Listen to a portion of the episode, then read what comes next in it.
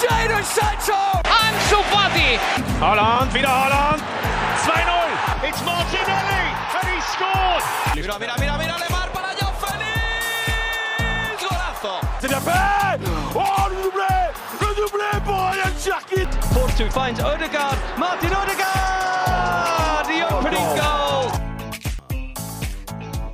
Bonjour à toutes et à tous, bienvenue dans le Formation Football Club, le podcast dédié aux jeunes joueurs, aux éducateurs et aux centres de formation. On se retrouve aujourd'hui pour un nouvel entretien dans Parole d'éducateur. J'ai le plaisir de recevoir un jeune entraîneur pour parler de son parcours, de ses idées de jeu et de sa situation actuelle dans cette pandémie. Direction le sud de la France, plus précisément l'Hérault, pour faire la connaissance de Valentin Martel, éducateur et dirigeant au sein du club de Gaïa Sport Saint-Onès.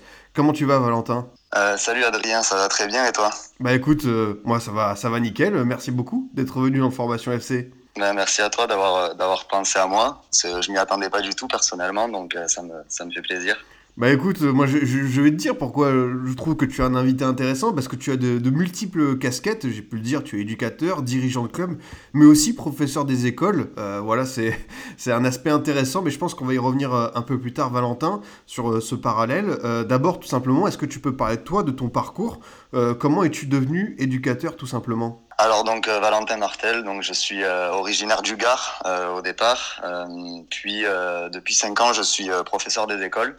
Euh, donc j'ai joué au foot comme un petit peu tout le monde pendant quelques années, pendant environ dix ans, donc euh, au Sporting Club d'Anduze, dans le Gard, qui était euh, mon village d'origine. Hum, J'ai commencé en fait à entraîner lorsque je suis venu sur Montpellier pour faire mes études. Donc en même temps que mes études, j'ai commencé à accompagner une, petite équipe en U6 U7 dans un club de la ville de Montpellier. Et c'est à ce moment-là que j'ai passé mon premier diplôme, d'ailleurs, le CFFR. Euh, par contre, ensuite, j'ai été obligé de, couper parce que ben, j'avais du mal à concilier les deux, en fait, les études et, et le fait d'entraîner une équipe. J'étais pas toujours disponible le mercredi après-midi, euh, c'était compliqué de ce côté-là. Euh, puis bon, une fois que j'ai eu une situation plus stable, que, euh, j'ai pu euh, me, replonger dedans, voilà, j'ai rejoint le Galia Sport Saint-Onès depuis, euh, avril 2019. Euh, actuellement, donc, je suis en charge des, euh, des U19. Euh, J'avais pris en charge les U17 au départ. Et je suis donc euh, secrétaire également du club. Bah, c'est un parcours euh, assez, euh, assez complet. On se pose forcément la, la- la- la question en, en cette période de pandémie où le football amateur est totalement à l'arrêt, notamment chez les jeunes. Comment toi tu, tu vis ça pour parler un peu de, de l'actualité directement? Ouais. Euh, bah, c'est une situation difficile. De toute façon, elle est difficile pour tout le monde. Euh, après, on essaie de, de trouver des adaptations, des choses pour, pour essayer de passer au-delà. Euh, je sais que moi, j'essaie de beaucoup relativiser par rapport à notre situation dans le foot, parce que je sais que bah, il y a des sports dans lesquels euh, ils sont beaucoup plus touchés. Euh, je pense au sport en salle notamment, qui, enfin, honnêtement, moi, je ne sais pas comment ils vont se relever. Et donc voilà, j'arrive à relativiser un petit peu. Voilà, de mon côté, donc du coup, moi, j'essaye de, j'essaie de garder le contact avec avec mes joueurs. C'est vrai qu'on a eu un moment pendant lequel on n'a même pas pu s'entraîner, donc c'était important de garder le lien avec les joueurs. Après, voilà, j'ai euh, depuis qu'on a pu reprendre les entraînements, j'ai décidé de, enfin, on a décidé au sein du club de faire des entraînements euh, communs entre les 17 et les 19 pour euh, pour créer du lien en fait entre ces deux ces deux catégories pour la saison prochaine. Parce que c'est certains joueurs U17 vont venir jouer en U19 donc on, a pensé qu'il était important d'ores et déjà en fait de préparer la saison prochaine sans forcément sans forcément voir enfin se projeter sur sur la saison en cours. Voilà voilà voilà à peu près ce, qu'on fait en ce moment. C'est plutôt de la projection sur la saison prochaine. Donc euh, essayer de trouver des compensations aussi sur euh, du- d'un point de vue dirigeant de trouver des compensations sur euh, pour les licenciés parce que forcément ils ont une saison qui qui est quasiment entièrement tronquée. Donc on essaie de trouver des, petites solutions pour pouvoir compenser un petit peu les les le, le- les, les pertes qu'ont eu nos licenciés cette saison en réalité au niveau de la, de la compétition. Ouais, Ça c'est évident. Et du coup, ces, ces entraînements euh, euh, mixtes entre U17 et U19, c'est des entraînements sans contact? Oui, c'est entraînement sans contact, puisqu'on n'a on pas le choix que, que, que de faire des entraînements sans contact. Donc, on est obligé de, de trouver des solutions au niveau de- des contenus d'entraînement pour pouvoir justement bah, respecter cette règle-là qui est pas simple à respecter. Ça, on, le devine bien. Et pareil pour euh, les- les- l'horaire. Est-ce que vous devez rester dans les clous par rapport au couvre-feu ou vous avez des dérogations? Non, pareil. Donc euh, le couvre-feu, on est obligé de s'y euh, de s'y conformer. Donc pareil, ça, ça a été très très compliqué au départ parce que ben bon, quand le couvre-feu était à 20 heures, euh, encore on a pu s'adapter. Par contre, un couvre-feu à 18h, on s'entraîne le samedi dimanche désormais. Parce qu'on n'a pas, pas le choix. Hein. C'est, trop compliqué pour des lycéens, des, étudiants à la fac de pouvoir venir s'entraîner de 16h à 18h. Et même pour moi, c'est pas possible. Donc, du coup, on s'entraîne le, le week-end exclusivement. Oui, c'est vrai, parce que tu vois, si tu as ta vie à côté de professeur des écoles, on, on y reviendra un peu plus tard. Et je voulais savoir par rapport euh, à, à l'aspect physique de tes joueurs, qu'est-ce que tu as constaté depuis un an? Parce que ça va bientôt faire un an euh, qu'on a attaqué, on va dire, cette période de, pandémie, de confinement. Euh, qu'est-ce que tu remarques par rapport à leur état physique? Est-ce que tu remarques, pas peut-être des séquelles, mais est-ce que tu trouves que voilà, certains ont vraiment perdu par rapport à il y a un an? Oui, oui, ça clairement, c'est sûr. Alors, on a, on a, on a quelques joueurs quand même qui, qui ils s'entretiennent parce que bah, certains ont un parcours stable, ce qui fait que du coup ils ont ils ont quand même maintenu une activité sportive. Après c'est sûr qu'on en a d'autres qui ont eu un peu plus de mal à, à, à se motiver à, à conserver une, une, pratique sportive régulière pendant pendant les nombreuses coupures.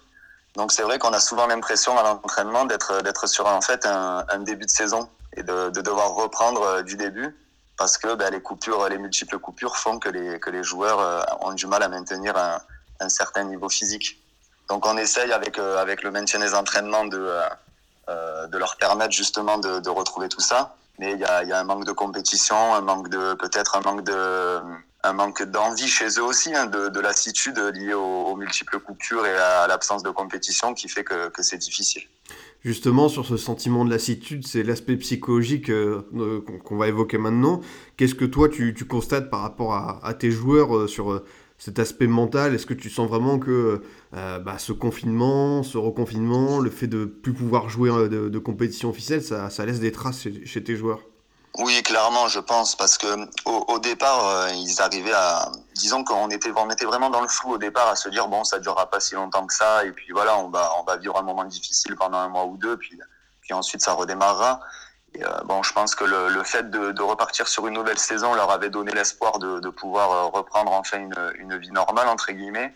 Et, euh, et, je pense que de vivre une saison aussi difficile que celle-là, parce qu'il faut pas se le cacher, je pense que cette saison actuelle est, est, beaucoup plus difficile que celle de la saison dernière. Je pense que ça les, ça les a vraiment touchés psychologiquement, ça c'est certain. C'est pour ça d'ailleurs que tout à l'heure je disais qu'on essaye de se projeter sur la saison prochaine, sur les projets qu'on peut mettre en place, et sur vraiment, moi j'ai le, le envie de vraiment les intégrer justement au projet du club. Et, euh, donc voilà, de discuter avec eux dès, maintenant de ce, qu'on pourra faire, des, options qui s'offrent à nous pour la saison prochaine.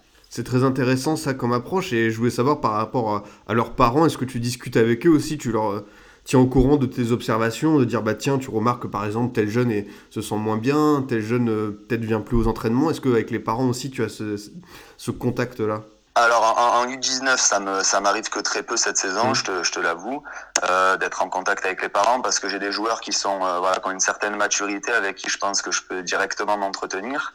Donc c'est vrai que quand je sens qu'il y a un, un, souci avec un joueur, je vais pas le voir directement parce que j'ai pas envie de, de, créer un malaise, mais ça, ça m'est arrivé une ou deux fois de discuter avec un, un, autre joueur proche de, de ce joueur chez qui je soupçonnais peut-être un mal-être ou quelque chose, pour essayer de voir un petit peu euh, bah, si ça se confirmait euh, ou pas. Après, voilà, le, le, les échanges avec les parents sont quand même relativement limités, euh, surtout sur une catégorie de, grands comme celle-là.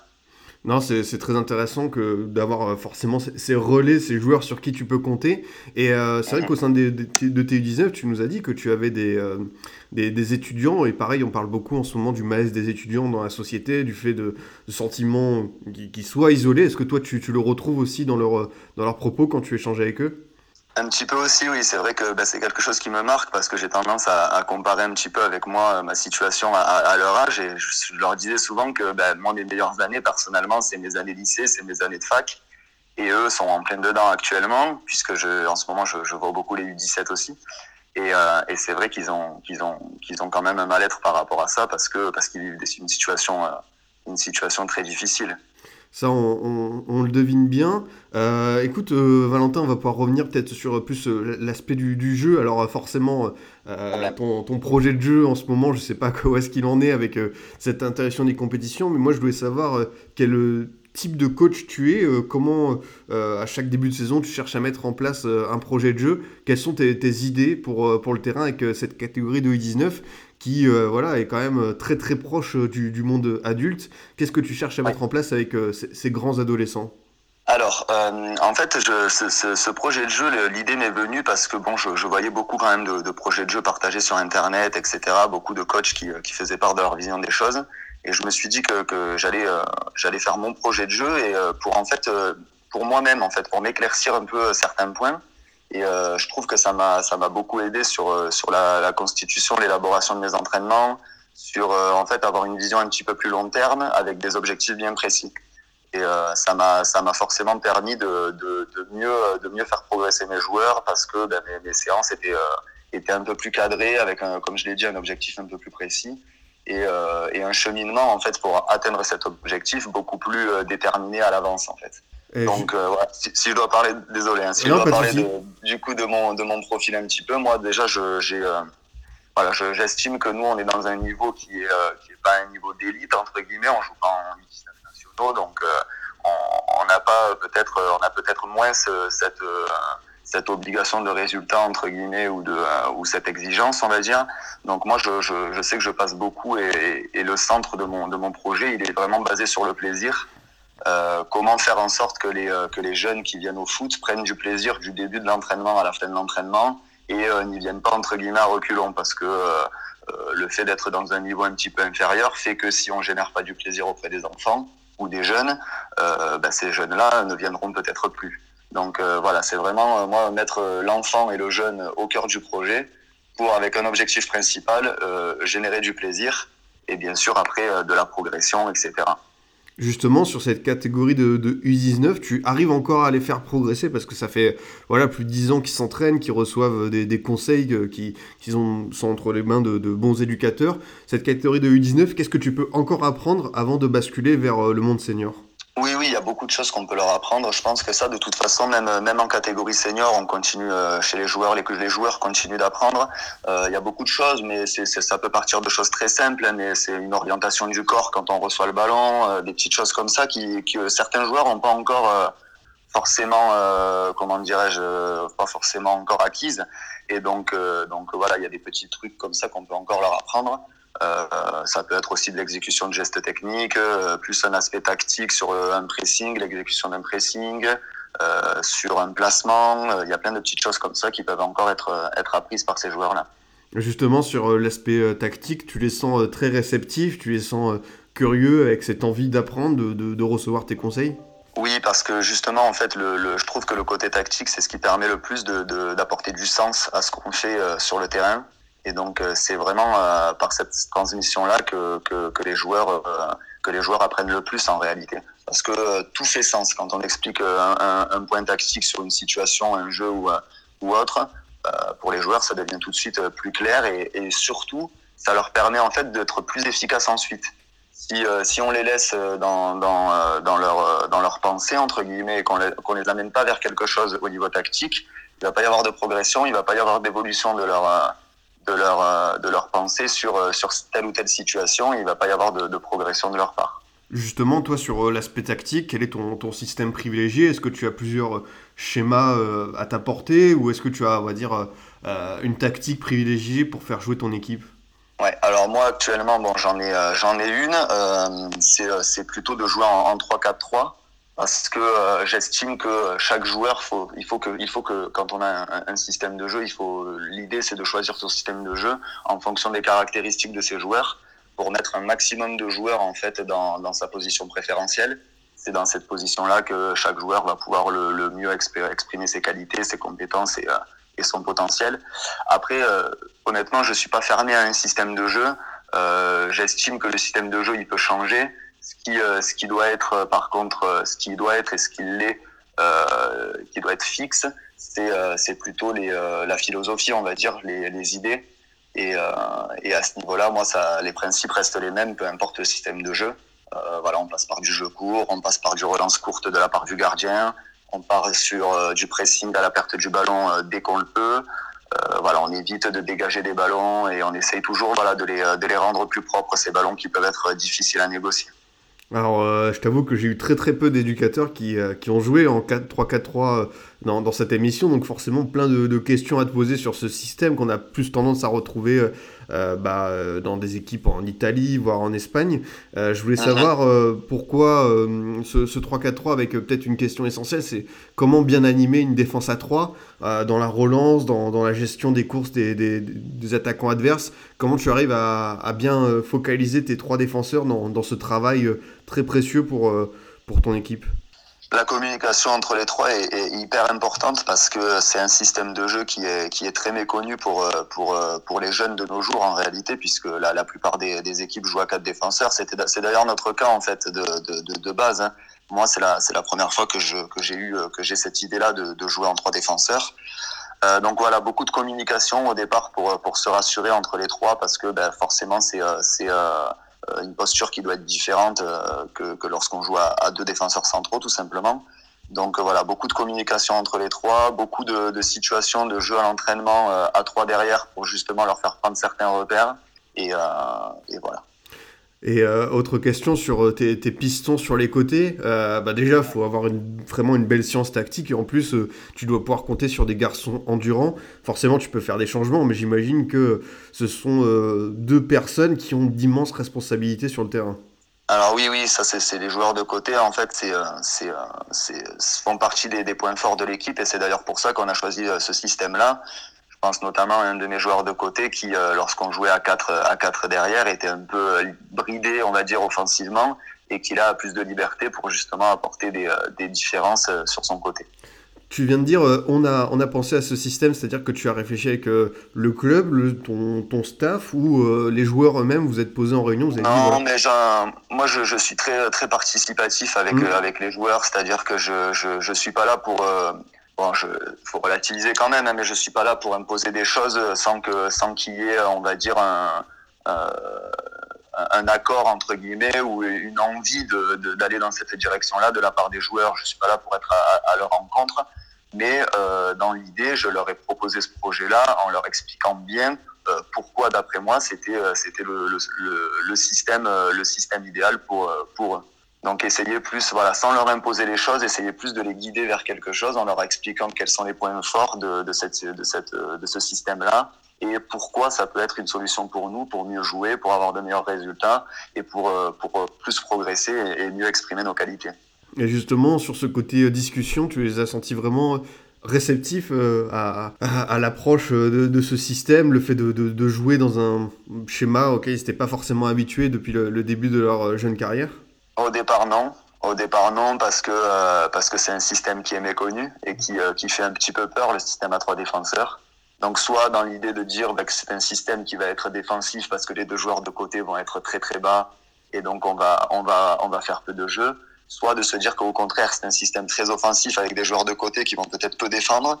Donc voilà, il y avait il y avait les deux avis qui qui s'opposaient un petit peu, mais en leur expliquant que ben tel joueur qui va évoluer côté droit va être euh, plus à même d'exprimer ses qualités, tel joueur qui va jouer dans telle position va pouvoir exprimer mieux ses qualités, etc. On se rend compte qu'en fait, on a beaucoup plus de joueurs qui vont être dans des positions dans lesquelles euh, ils vont être euh, voilà dans une position un petit peu plus préférentielle et, pour lesquelles ils vont pouvoir un petit peu mieux exprimer leurs qualités tout simplement.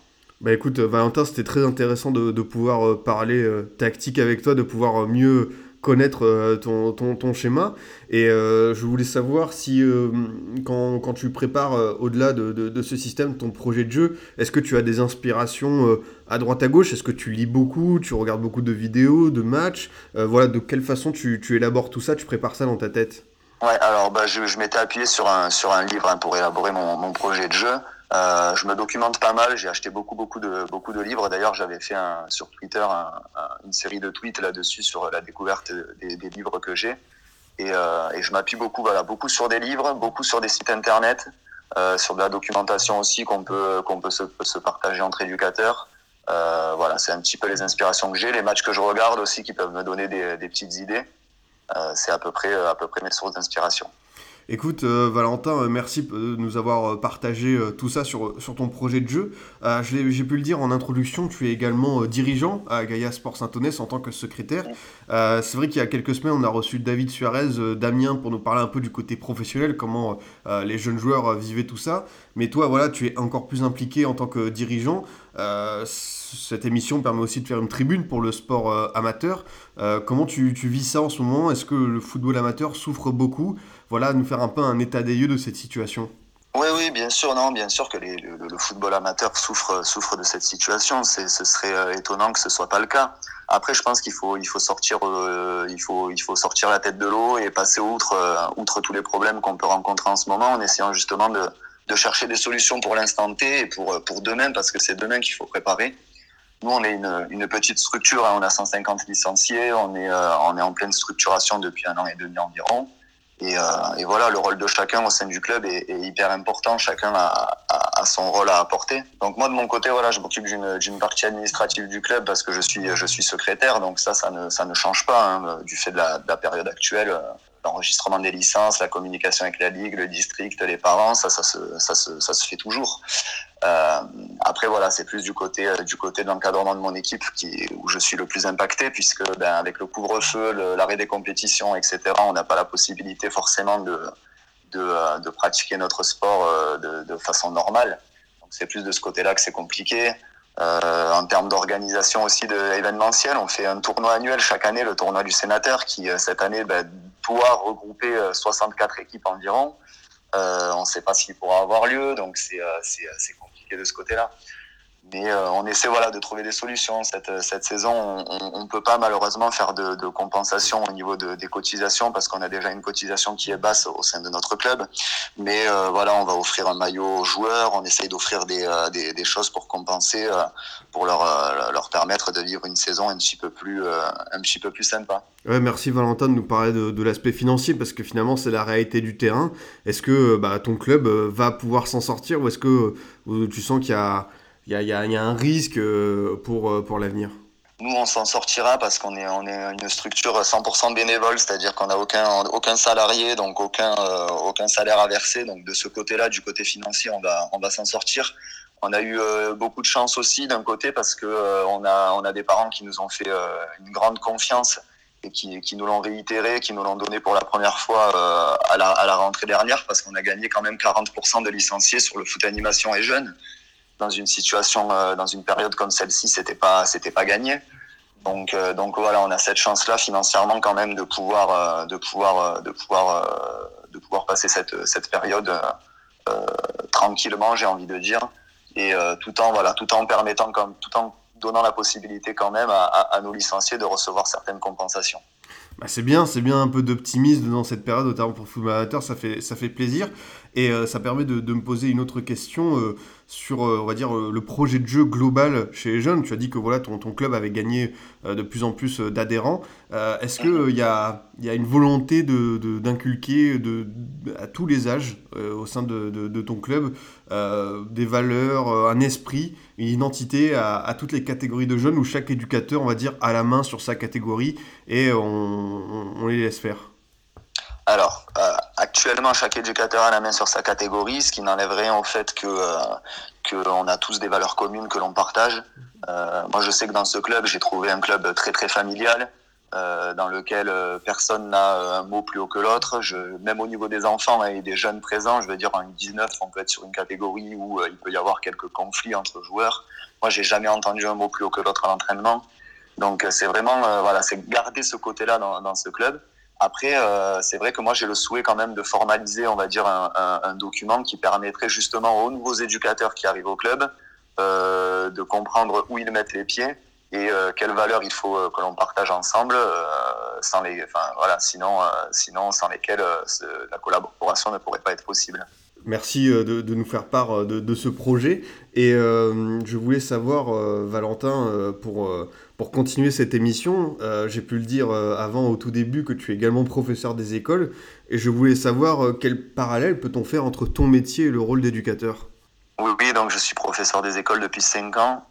C'est une profession qui m'a beaucoup aidé au départ dans mon rôle d'éducateur parce qu'on on y trouve des similitudes. Il y a déjà le contact avec, avec les enfants, même si moi, pour le coup, je suis sur une grande catégorie, donc des, des, enfants qui sont beaucoup plus âgés que, que ceux que je côtoie dans mon métier. Mais euh, il y a ce côté apprentissage, ce côté éducatif qui fait que euh, qu'on on peut établir des parallèles. Je sais que mon métier m'a beaucoup aidé moi dans le, côté relationnel au départ parce que voilà j'avais déjà cette habitude là peut-être d'être en contact avec des enfants plus ou moins plus ou moins grands même au niveau de la structuration de mes entraînements, donc quand on est sur un apprentissage scolaire, on a une, on a un déroulement. On ne fait pas des choses au hasard, tout est planifié et c'est un petit peu la même chose lors des entraînements de foot. Donc c'est un parallèle que, que, je peux établir entre, entre les deux également. Puis euh, au niveau du, euh, du climat d'apprentissage, c'est quelque chose qui moi me semble, me semble essentiel. Euh, à l'école, pour pouvoir progresser, il faut être dans un climat de, de un climat d'apprentissage qui va permettre à l'enfant de, de s'épanouir euh, à travers de la bienveillance, de la pédagogie active, les responsabiliser, euh, voilà des petites choses comme ça. Et c'est quelque chose que j'essaye de, de transposer sur le côté football. Et justement, est-ce que le côté football, il y a des aspects qui t'aident dans, dans, ta vie de, de, professeur des écoles? Je sais pas si c'est la patience ou d'autres choses, mais est-ce que tu as remarqué que euh, le, le, fait d'être éducateur t'aide aussi euh, tous les jours à l'école? Ouais, c'est une bonne question. C'est vrai que je me la suis euh, jamais posée celle-ci, mais, mhm. mais oui, il y a forcément des choses qui dans mon comportement ont dû changer dans ma gestion de, de l'humain ou de, ou de l'apprentissage à l'école également, ça c'est certain. Est-ce qu'il y a aussi, euh, pour les deux, euh, j'imagine, l'envie de voir euh, progresser un enfant? Alors, certes, tu, tu diriges à l'école des, tout jeunes enfants, tu as des ados en, au sein de ton club, mais est-ce qu'il y, y, a cette envie voilà, de voir des enfants s'améliorer tous les jours? Ah oui, c'est sûr, c'est sûr. Mais après, voilà, c'est sûr que, que d'un autre côté aussi, je vois beaucoup plus de progression chez, chez les enfants que j'ai à l'école, puisque bon, là, actuellement, j'ai des CP. Donc euh, forcément, ce sont des enfants qui, euh, en septembre, arrivent à l'école, ne savent pas lire et euh, arrivent en fin d'année, enfin dès maintenant d'ailleurs, commencent à savoir, à savoir lire. Donc on voit des progrès énormes sur un, sur un niveau CP. Sur un niveau U19, je vois, je vois quand même de, du progrès, bien évidemment, mais il y, a des, y a des choses qui font que, que c'est plus difficile de les, de les percevoir, comme par exemple ben, le fait qu'ils soient déjà dans un âge avancé. Donc il y a quand même des progrès qui se font, mais le fait de ne pas avoir de compétition, d'avoir des entraînements tronqués font que c'est quand même plus difficile de voir une, progression chez eux que chez, des petits-enfants. Ça, j'imagine bien. Et euh, plus globalement, euh, sur, depuis voilà, un an qu'on vit tout ça, quels enseignements euh, tu tires de cette période, notamment sur voilà, la, gestion de, de U19 Comment sortir un peu plus grandi de tout ce que tu as pu voir jusque-là? Comme j'en ai parlé précédemment, moi, c'est vraiment euh, les, les, intégrer au, au, au, projet du club euh, de façon euh, plus importante que ce qui, ce qui aurait été le cas si on n'avait pas vécu cette période-là. Je sais que moi, je, je prépare beaucoup la, la, saison prochaine parce que ben, on est dans, dans, le flou total concernant cette saison, donc c'est difficile de pouvoir se projeter sur celle-ci. Et euh, moi, l'enseignement que je tire, c'est vraiment voilà les, les discussions que j'ai pu avoir avec euh, avec mes joueurs que j'aurais pas eu en temps normal ça peut être personnel, ça peut aussi être sur, sur vraiment voilà, le projet de la saison prochaine, avec notamment l'idée peut-être de, de créer une équipe senior au sein de mon club pour, pour justement leur permettre d'avoir de la continuité au sein de ce club et euh, une vision plus long terme justement euh, en termes d'engagement euh, au sein du club. Merci Valentin de nous faire part de, de, voilà, de ton ressentiment parce que j'imagine que euh, bah, depuis presque un an. En plus, euh, voilà, est-ce que tu vis à l'école, euh, la pression liée au Covid, la, la, gestion des enfants et tout, t'as pas forcément eu le temps peut-être de te poser, de prendre du recul sur tout ce qui vous est arrivé, que ce soit voilà, à l'école et au sein du, du football amateur. Donc c'est bien d'avoir ton, ton ressenti sur, sur tout ça, je trouve. Oui, oui, c'est sûr, c'est sûr, parce que quand on est, quand on est en saison, euh, on, vit sa saison à 2000 à l'heure. Si on a le travail en plus à côté, on n'a pas forcément, euh, quand on a la tête dans le guidon, le temps de prendre du recul.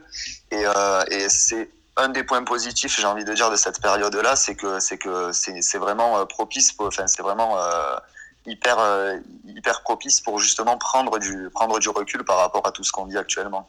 Et justement, qu'est-ce que tu as envie de développer plus pour pour l'avenir au niveau, je sais pas, des relations humaines, des interactions avec euh, tes joueurs euh, Qu'est-ce que tu as envie d'aller plus loin avec eux, euh, notamment avec, j'imagine, l'accord des parents, mais comment faire pour, quand tout ceci, voilà, parce qu'il il y, a le vaccin, un jour ça reprendra, on l'espère, comment tu, tu, abordes cette période où voilà, vous pouvez retrouver une vie à peu près normale, notamment les compétitions?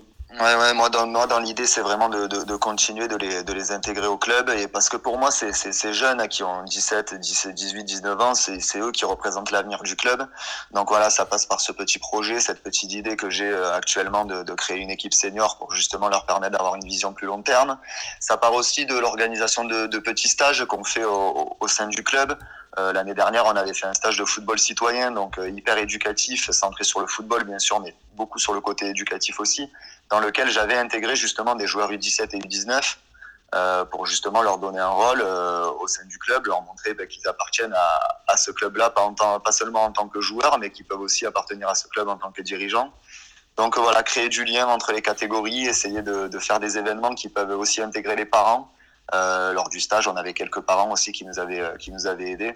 Donc euh, voilà, plein de petites choses comme ça qui peuvent justement nous, nous permettre de, de, de, se, de se retrouver et d'être beaucoup plus soudés, beaucoup plus proches les uns des autres. Et puis j'imagine que tu as aussi toi l'envie de développer un peu plus ton système de jeu en 3-4-3 parce que tu n'as pas eu le temps de, de beaucoup l'utiliser finalement, donc tu as aussi cette envie en compétition de, de pouvoir le mettre à l'œuvre. C'est sûr. Après, euh, après voilà, tout dépend la saison prochaine, comment comment comment elle va se profiler, quels joueurs j'aurai à ma disposition, parce que c'est pareil, c'est euh, si les joueurs euh, si les joueurs changent, il se peut que le système de, de jeu change. Après, en soi, comme j'ai dit tout à l'heure, les, les principes de jeu restent les mêmes, donc de ce côté-là, ça ça n'évoluera pas. Mais mais c'est vrai que j'aurais voulu dès cette saison pouvoir développer ce projet-là un peu plus de façon un peu plus poussée. Ça, c'est intéressant. Euh, c'est une question que j'avais pas forcément pensé. Toi, tu adaptes ton système aux joueurs que tu as sous la main et tu essayes pas de leur imposer quelque chose selon des idées, on va dire, arrêtées? Non, alors j'ai des idées arrêtées par contre, j'ai je, mes petits défauts aussi, j'ai des idées arrêtées sur, les, sur certains principes de jeu, pardon.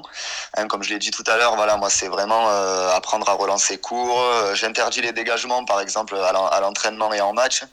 Donc euh, euh, c'est dans l'idée plus d'apprendre aux joueurs à gérer des situations chaudes plutôt que de s'en débarrasser. J'estime qu'un joueur il va, il va beaucoup plus progresser en apprenant justement à gérer ces situations-là plutôt qu'à qu'en les euh, qu'en s'en débarrassant justement. Donc euh, voilà, j'ai des petites idées arrêtées sur euh, sur le jeu court, sur les relances courtes du gardien, le fait de, ne pas dégager, le fait d'essayer de, presser à la perte du ballon. Mais après, c'est vrai qu'au niveau du système de jeu, c'est vraiment plus dans l'idée de mettre les joueurs dans les meilleures dispositions au niveau au niveau de la position tout simplement. Hein. Ça, c'est encore plus intéressant sur la manière de relancer courte. C'est vrai que tu, tu leur mets un peu de pression quand même. Ouais, mais ça, ça part d'un constat. Hein, mmh. Ça part d'un constat que j'ai fait parce que j'ai eu la chance d'arriver dans ce club euh, en fin de saison. Je suis arrivé en avril 2018. 2019, 2018 ou 2019, enfin bref. Et, euh, et ça m'a permis en fait entre avril et avril mai juin, le, la fin de, du championnat de l'époque, de, de, pouvoir euh, observer l'équipe à l'entraînement, en match, etc.